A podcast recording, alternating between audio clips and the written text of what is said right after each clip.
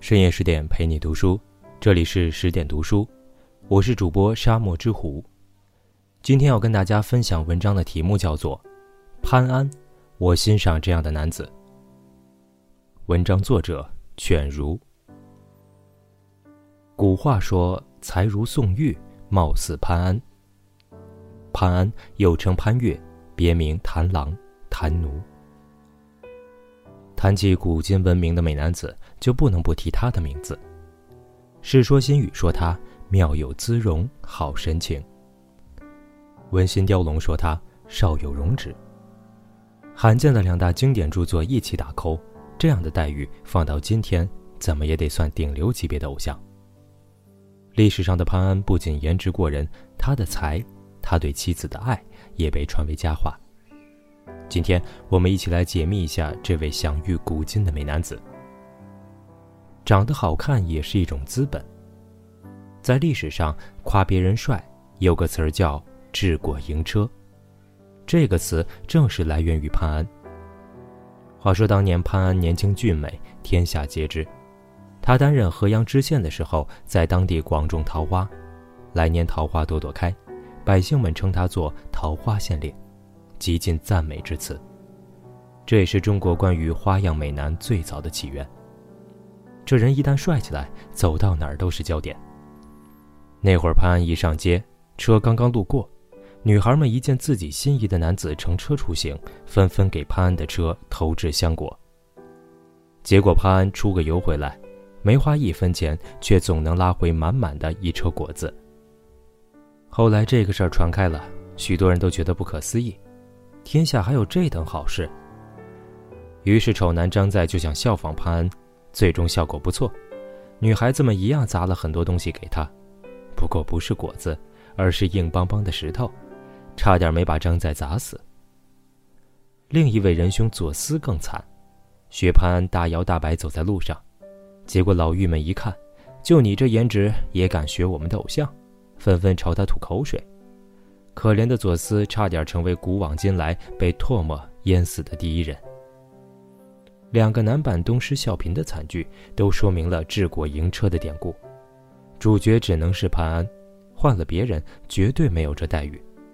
潘安的帅，绝不是他人可以轻易比拟的。不可否认，颜值高确实是一种资本。分子精神病学里说。当你盯着好看的人时，大脑会分泌出阿片肽，这是生化奖励机制中一种关键物质，可以帮你产生一种快乐的感觉。也难怪我们都喜欢颜值高的人。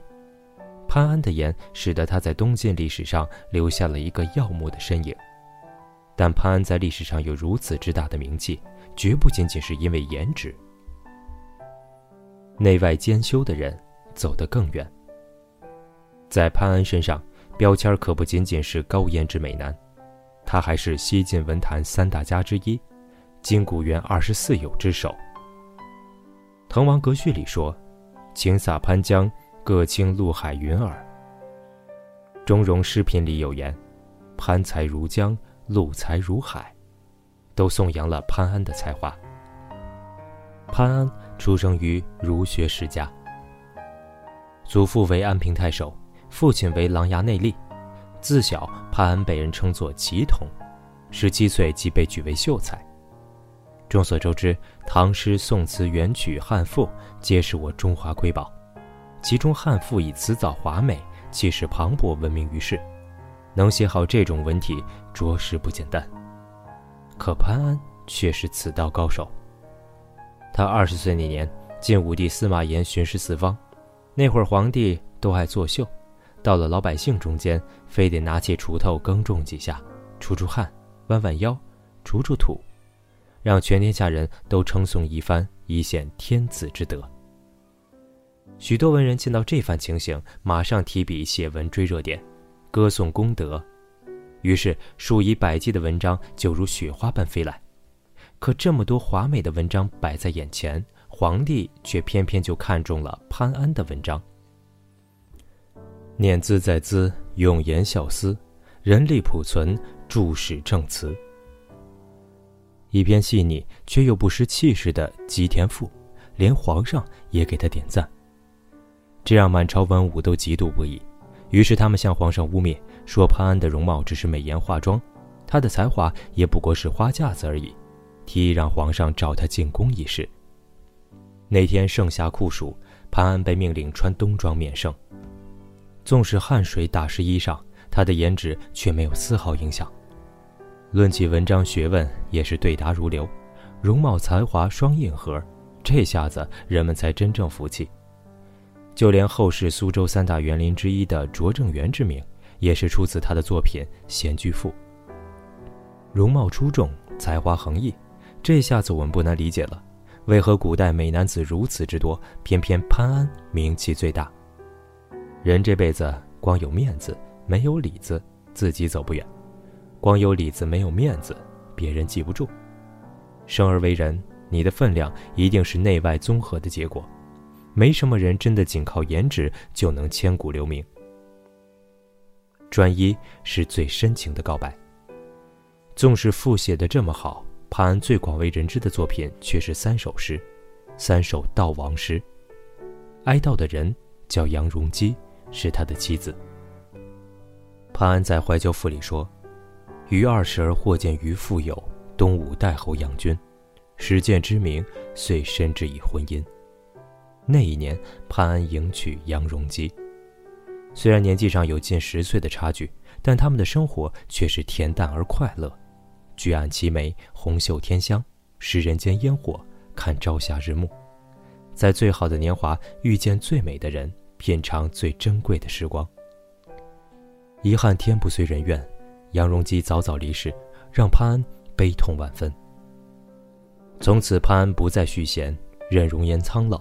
写下三首悼亡诗，永颂往昔。一句“如彼游川渝，比目终鲁西”，把夫妻之间的分离比作比目鱼的离散。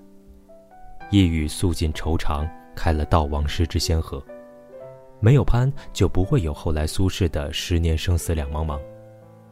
他对妻子的情真意切，令无数人动容，史称“潘杨之好”。后人常用这个词来形容夫妻之间的恩爱深情。潘安这个英俊的男子，真的做到了一生只爱一人。无独有偶，历史上似乎越帅越有才的人，往往也越是专一。和左宗棠、曾国藩并称大清三杰的雪帅彭玉麟，也是个不折不扣的美男子。彭玉麟和潘安一样，年少时喜欢爱人梅姑，青梅竹马，情深意重。后来战事爆发，彭玉麟辗转湖南，梅姑特地前来看他，却因为彭母的刁难，梅不得已离开彭玉麟的家。待彭玉麟出征归来，梅已病入膏肓，最后黯然死在彭玉麟的怀里。从此，彭玉麟搬出自己的家，他说要画十万寒梅祭奠此生之爱。似是在岁月，十万梅花化成。人们说她的美，干如铁，枝如钢，花似泪。把她的梅花与郑板桥的墨竹并列，称为画坛双绝。又见她每一幅梅花画下面并盖一印玺，古今第一伤心人，皆唏嘘不已。回忆中关于你的一丝一缕，终为掌中之笔，增添颜色。世上最长情的告白是念念不忘。三岛由纪夫说：“我是靠着对你不断的念想才撑过来的。”检验一个人在你心中的分量，就看当他离开之后，你是否会在清晨时分隐蔽的想他，在夜深人静静静的想念他，在每个孤独的瞬间猛然忆起他。一个人一辈子如果没个牵绊心口之人，那是莫大的遗憾。世间繁华如三千东流水，岁月沧桑，年华易老。喜欢一个人，始于颜值，陷于才华，忠于人品。我欣赏这样的男人，他帅，却从不放弃对自身才华的打磨。他有资本去招蜂惹蝶，却始终坚守内心的承诺。在魏晋那样一个浓妆艳抹的年代，独树一帜。沧海横流，方显名士风骨。天地不过万物之逆旅，光阴不过百代之过客。若想在漫漫历史长河中留下惊鸿一瞥，不仅要有过人的颜值，更要有极致的魂灵。共勉之。好了，这就是潘安的故事。更多美文，请继续关注十点读书，也欢迎把我们推荐给你的朋友和家人，一起在阅读里成为更好的自己。我是主播沙漠之狐，我们下期再见。